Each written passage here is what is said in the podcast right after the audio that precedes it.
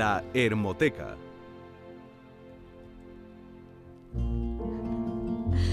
El antiguo Egipto, una civilización fascinante por su gran legado cultural, nos ofrece una ventana muy desconocida al mundo de las enfermedades que aquejaban a sus habitantes. Desde las momias que revelan huellas de dolencias hasta los papiros médicos que atesoran recetas y conjuros, este viaje te invita a explorar este apartado tan oculto.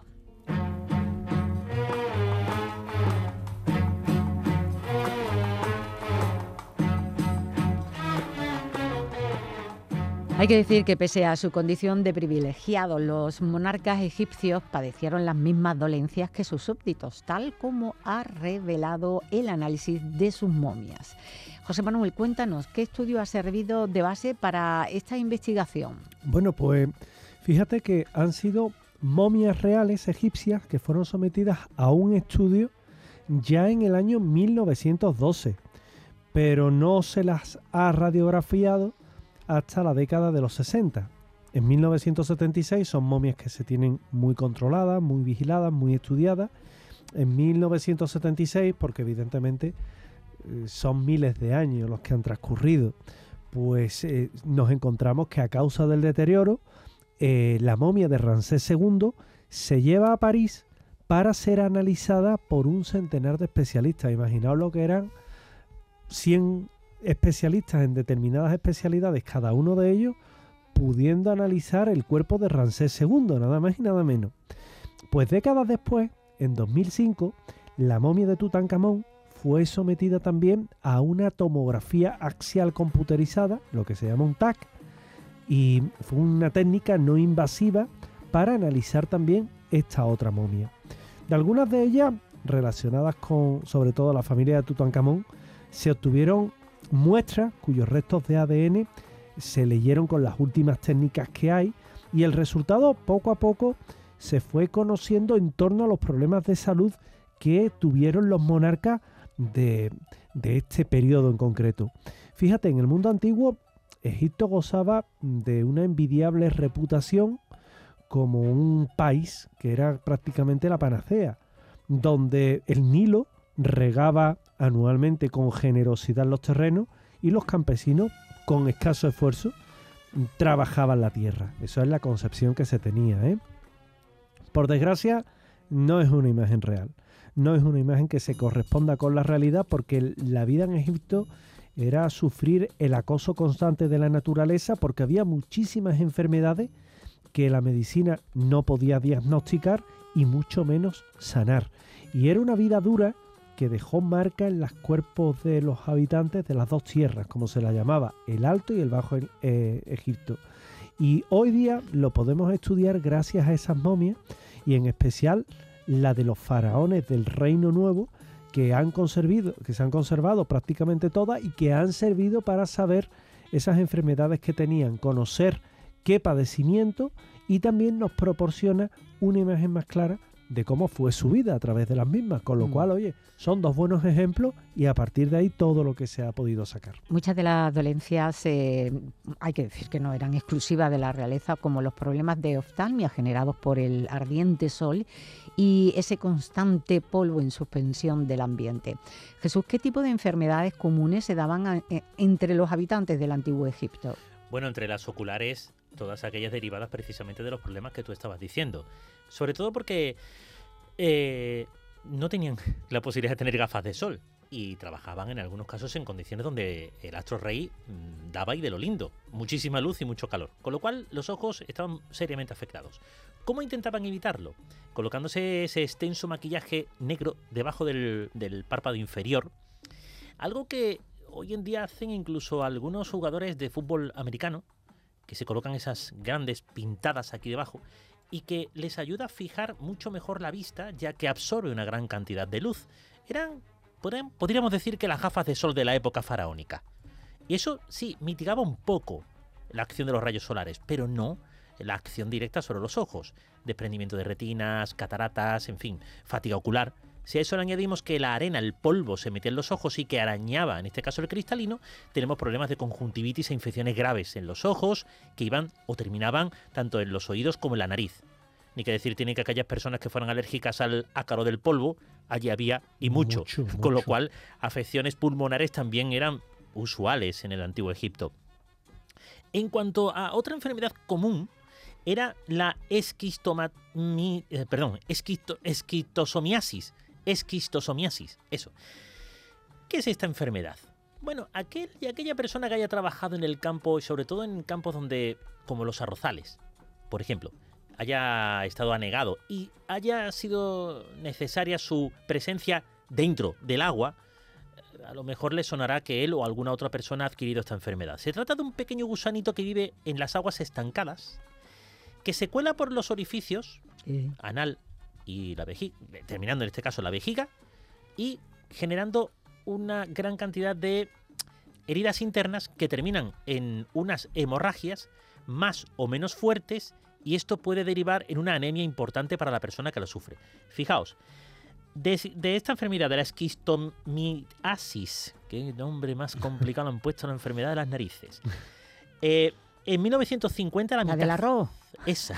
En 1950 la mitad de la población estaba afectado de esta enfermedad. Imaginaos en Egipto, 1950, que ya la técnica agrícola hacía que muy pocas personas tuvieran que sumergirse en esas aguas estancadas y lo hacían más bien estas máquinas. ¿Para qué? Para abrir vías de riego, para hacer trasvases a otros estanques, en fin.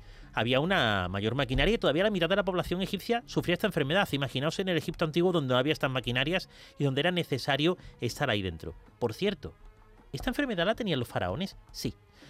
Es cierto que los faraones no se bajaban a cosechar ni entraban dentro de esas aguas estancadas, salvo para realizar algunos rituales que era necesario sumergirse en las mismas. Por ejemplo, aquellos en los que el faraón, como rey en la tierra, invocaba la ayuda de sus hermanos dioses para que facilitaran la labor del campo. Y entonces era necesaria la presencia del faraón en ese agua. Y el bichito también entraba y también afectaba al faraón en ese caso. Bueno, José, eh, con el conocimiento que hay del antiguo Egipto, ¿existe por casualidad alguna cronología de enfermedades que sufrieran los faraones de la época? Algo, algo hay, algo hemos encontrado. Porque a la hora de un poco poder plantear esas enfermedades que nos sirvan a partir de las tumbas de los reyes, de aquello que, puede ser más significativo, principalmente, pues nos vamos a encontrar, por ejemplo, Pilar, que entre el año 1479 y 1458 a.C. nos encontramos a la reina Hatshepsut, que fue una mujer que padecía de obesidad en sus últimos años y que eso le pudo haber provocado una diabetes y debido a ello murió también pues con unas complicaciones entre la diabetes y un posible cáncer de hígado. Eso es lo que tenemos de, de. Luego tenemos entre 1390 y 1353 a.C.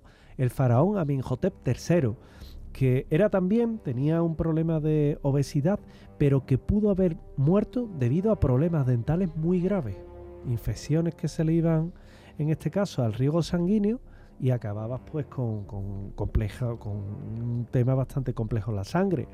Nos encontramos también entre 1353 y 1336 a.C. a Kenatón, el famoso faraón hereje, que él lo que padecía era el síndrome de Marfan y que bueno, tenía una fuerte escoliosis para colmo y eso hacía que fuera tuviera una salud bastante lastrada. Entre 1334 y 1324, antes de Cristo todo, por supuesto, Tutankamón, que pese a que era muy joven, 18 años, ¿eh? tenía sufrió de malaria, de labio leporino, de deformaciones en los pies. Es decir, el pobre la verdad es que estaba bastante machacado. Y también nos encontramos que entre 1279 y 1213 a.C., Ramsés II, una excepción, ¿eh? Si el otro estaba, el pobrecillo, era joven pero podrido, nos encontramos que, sí, que Ramsés II tenía 90 años. Viví 90 años en Egipto. Échale, ¿eh? échale. Porque el otro con 18 ya... Tú estás al borde de una maldición faraónica, que lo sepas. Sí, sí, sí, totalmente. Y más con Tutankamón, decirle que estaba podrido. Pero Ramsés II murió con 90 años porque tenía muchos achaques, pero principales problemas dentales y artritis. Pero 90 años, por Dios. 90 años y además se ha demostrado eh, a través de las diferentes radiografías dentales de la momia, bueno, del cráneo, ¿no? que te, pudo haber muerto por una infección que se le fue hacia la parte del cerebro y que pudo haber muerto de eso y una artritis que lo tenía ya bastante con las manos y las articulaciones muy anquilosadas. Con lo cual, fíjate, y el último de, esta saga de, faraones, que fijaos que traemos enfermedades en Egipto, pero oye, mm, visto todo ello con ejemplo muy estudiado como, hmm. como son las momias, ¿verdad? Entre 1149 y 1146 a.C., Ramsés V que tenía una hernia inguinal, claro, y, tenía muchas marcas que, presentaba el cuerpo, pero aparte una viruela. Fíjate, la viruela que creemos que es una cosa como más moderna, más a lo mejor de la parte de Asia, pero una viruela, mm, eso es otro concepto eh, que no es así. Eh, la viruela afectó a muchos pueblos y se los llevaba por delante. Es decir, yo quiero recordar aquí, aunque no tiene nada que ver con Egipto, cuando la viruela llega a la isla de Pascua y acaba con un montón de habitantes de allí. Pues con Egipto ocurría lo mismo, había tratos con otros países, la viruela llegaba, se cebaba literalmente con la población, e igual que era la viruela, les podía entrar el sarampión y mataba a miles de personas.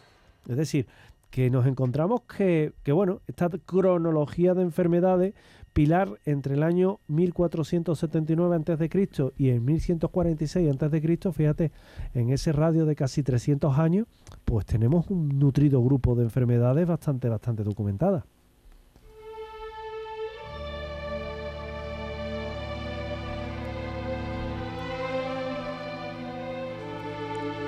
La noche más hermosa.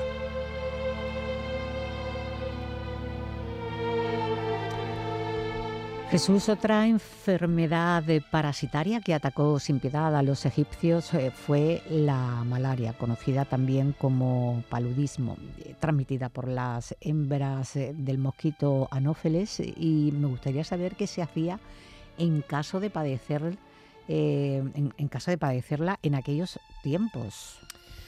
Bueno, rezar. Justamente. no te quedaba otra. Los egipcios rezaban. Sí, a sus dioses y pedían por salud.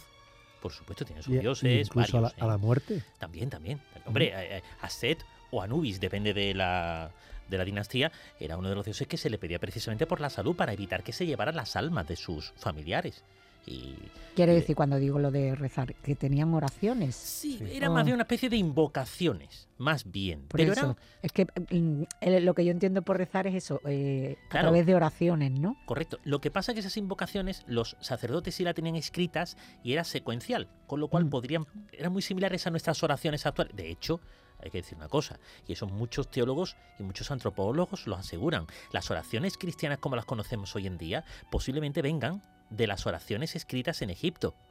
Y sean muchas, no transcripciones, sino variantes de algunas oraciones del antiguo Egipto. Creo recordar incluso que el Padre Nuestro, hay en el libro de los muertos, hay una oración que es similar al Padre Nuestro. Sí, señor, Creo recordar. Bien. Hecho este apunte y yendo un poco a la enfermedad del mosquito anófeles, de la hembra del mosquito anófeles, en España también sufrimos el paludismo durante tiempo atrás. Esta enfermedad generaba unas fiebres altas que se conocía en nuestro país como terciarias, eh, tercianas o cuartanas. Esta noche tengo la boca tropajosa, lo habréis notado. Em, porque se sufrían en ciclos de tres o cuatro días, varios ciclos. Bien, en la momia del, de Tutankamón se supone que también tenía esta, esta enfermedad que la tenía dormida. Era, eh, bueno, posiblemente era portador de la malaria, pero no fue la enfermedad que terminó con su vida. Y explico esto. Esta enfermedad, aunque grave en su momento, eh, mm, podía sobrevivir a la misma el 70% de la población el cual adquiría este problema. Si no lo hacía, la muerte era dolorosa. Había un fallo renal una fiebre muy alta, por supuesto, un fallo renal y posteriormente ante ese fallo renal, un órgano muy importante en nuestro cuerpo, era el coma y la muerte. Pero repito, aquel 70% de la población que adquiría la enfermedad y que no fallecía, por supuesto se inmunizaba a la misma. Y Tutankamón posiblemente estaba inmunizado además por tradición familiar. Explico esto. Sus abuelos, Yuya y Tuya, se complicaron los padres poniendo el nombre a los abuelos, em, posiblemente adquirieron esta enfermedad y ya tenían, estaban inmunes a la misma. De hecho, vivieron entre los 50 y 60 años de la época, que ya era mucho, mucho tiempo de vida. Posiblemente Tutankamón, como digo, heredó esa inmunidad ante la malaria o el paludismo, pero no todo el mundo tenía esa suerte. No la de ser inmune, que en algunos casos había muchísimos egipcios que lo eran. El problema es que por la desnutrición o malnutrición, así como otros problemas derivados que podrían complicar eh, los síntomas de esta enfermedad, aquella persona podría fallecer. Pues algún tipo de deficiencia en, em, las defensas eh, de nuestro cuerpo, eh, algún tipo de anemia, por, por ejemplo, por la esquistomiasis que decíamos anteriormente, esquistosomiasis que decía anteriormente, pues si además de eso te picaba el mosquito y adquirías paludismo, por mucho que estuvieras inmunizado, las defensas estaban muy bajas, con lo cual es posible que esa enfermedad se hiciera frente en el cuerpo, lo tomara y de ahí que falleciera la persona. Así que era otro problema también que contra el que luchar en el antiguo Egipto. Imagino que en esos tiempos el tener parásitos intestinales eh, estaría mm, como muy presente, ¿no? ¿Qué era lo más usual que se padecía en la época, José? Bueno, pues mm, lo más eh, lo, más usual que podías tener son parásitos intestinales, lombrices, vamos, como se llama habitualmente, porque se han hallado momias egipcias de la época ya romana es decir, de cuando Cleopatra, Marco Antonio, para que nuestra audiencia se ubique. Y, habían eh, lombrices o la tenia, que la tenia sabéis que se agarra y crece ahí, está parasitando todo el tiempo, ¿no? Entonces, mm, hay uno que, parece que no atacó a, a ningún faraón y que se trata de la triquinosis que se contrae, si no yo lo explico, cuando consumes carne de cerdo que no está convenientemente tratada. Es decir, la carne de cerdo no la puedes comer así como así. Es decir, tienes que hacerla bien hecha, no la tienes que hacer poco cocinada, tiene que estar bien cocinada, tiene que tener un poco esa precaución sanitaria. Si no, pues corres el riesgo de contraer triquinosis. Y aquella época, te puedes imaginar también cómo era.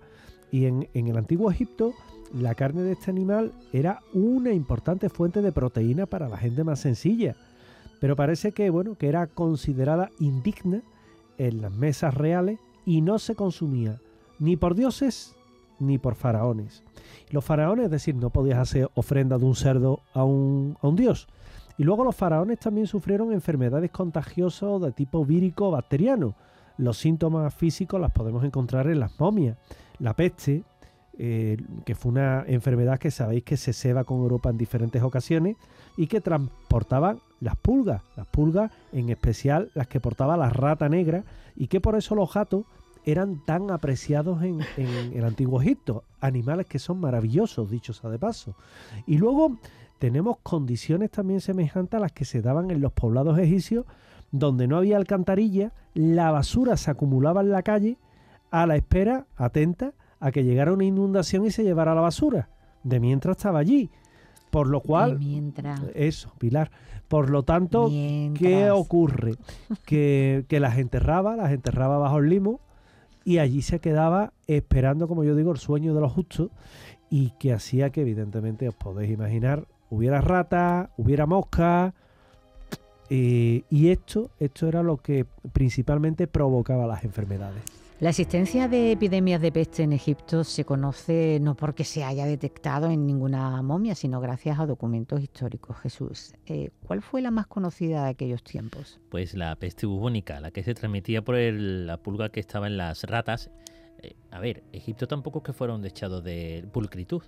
Las basuras se acumulaban en las calles en espera que la riada, la crecida del Nilo o cualquier otro avatar se la llevase y repito, de la basura, que eran, pues, en el caso de, lo que eh, cocinaban, de lo que se alimentaban, para mí de otra serie de elementos más que vamos a omitir y que eran depositados en la calle. Llegaban las ratas y obviamente pues el mosquito se quedaba allí a vivir en la casa de la persona y si picaba y tenía esa enfermedad. la peste bubónica era un mal que además había sido ya em, indicado en algunos papiros médicos, papiros médicos, sí, los egipcios eran médicos y tenían muchos conocimientos, muchísimos conocimientos.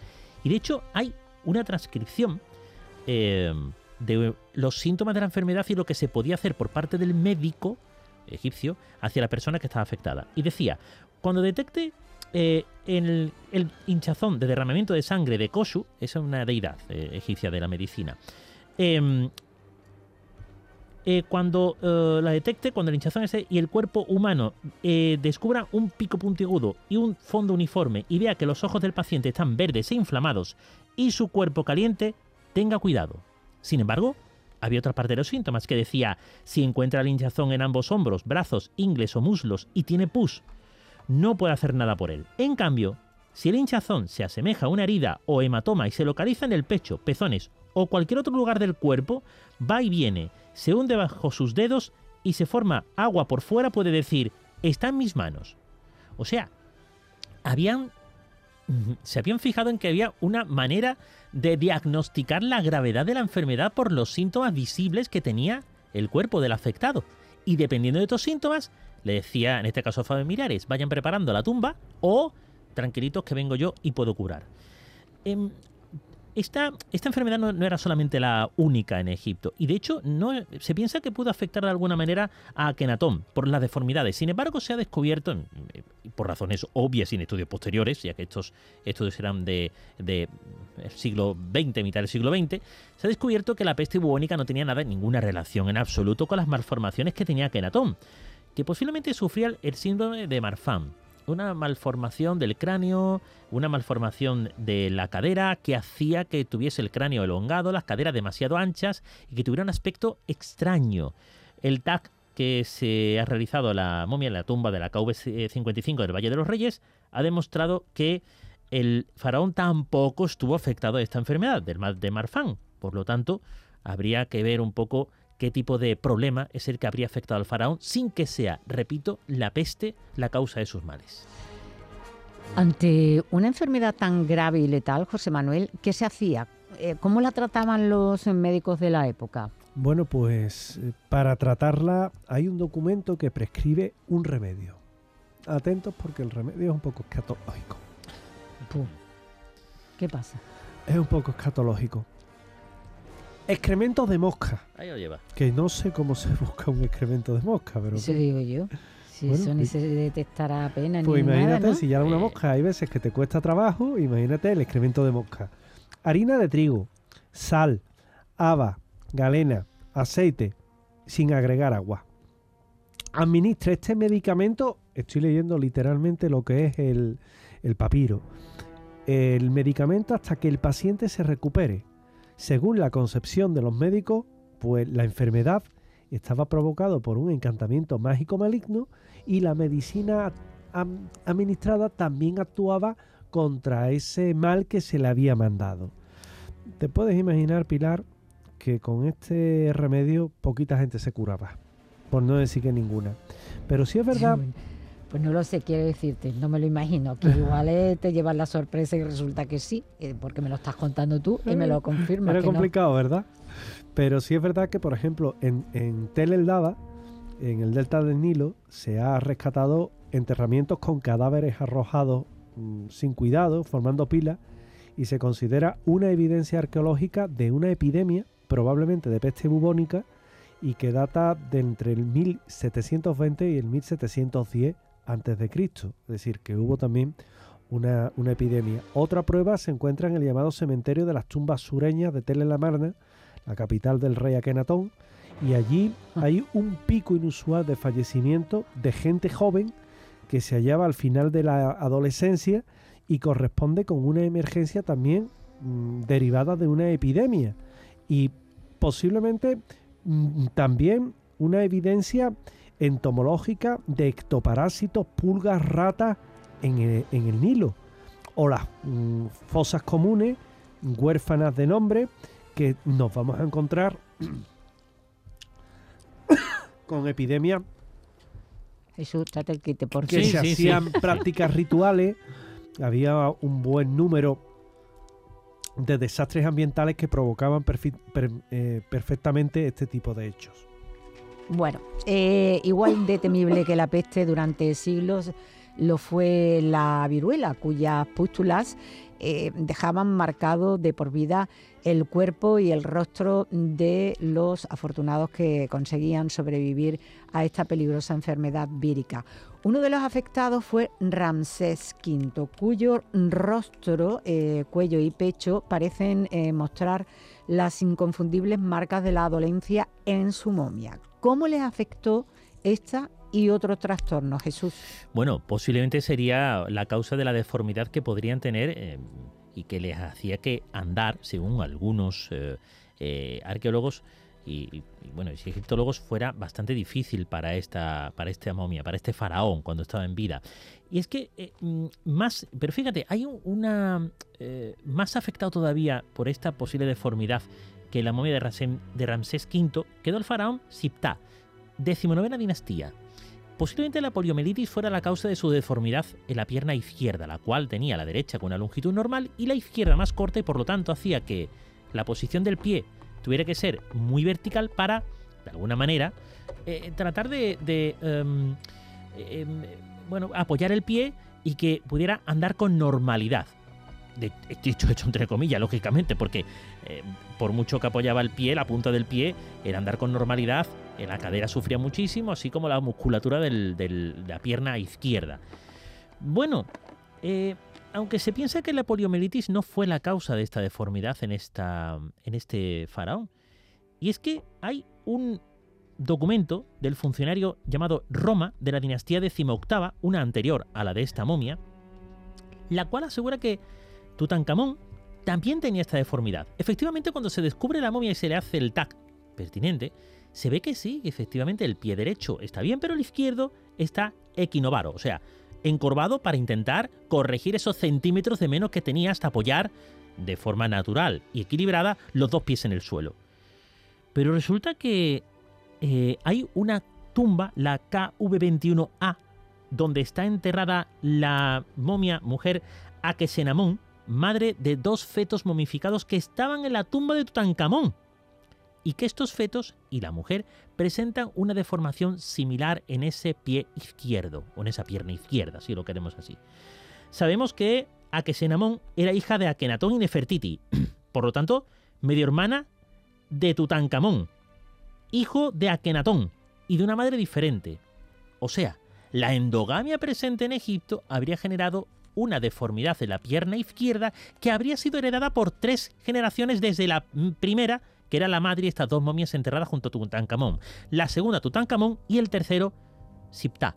Mm. Así que la poliomielitis puede parecerse, pero no fue tampoco la causa. Eh, supongo que buena parte de las enfermedades de la época entraban a través de la dentadura. Hacías tu mención a esa eh, muerte eh, por una infección en la que una carie o una infección eh, debía ser muy dolorosa. Eh, ¿Cómo de común pudo ser tenerla en mal estado o se la cuidaban mucho?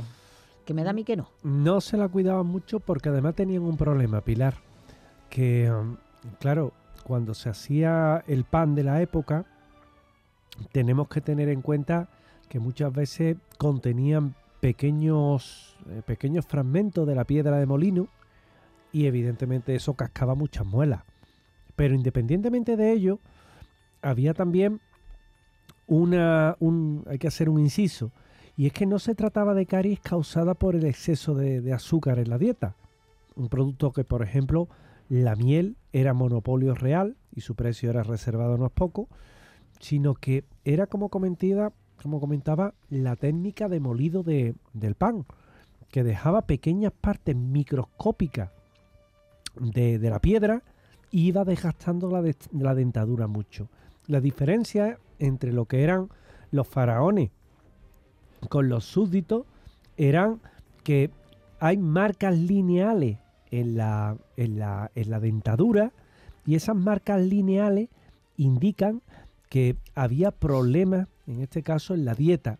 Claro, los faraones comían una dieta más variada, pero el pueblo comía pan, comía cerdo, y eso se nota.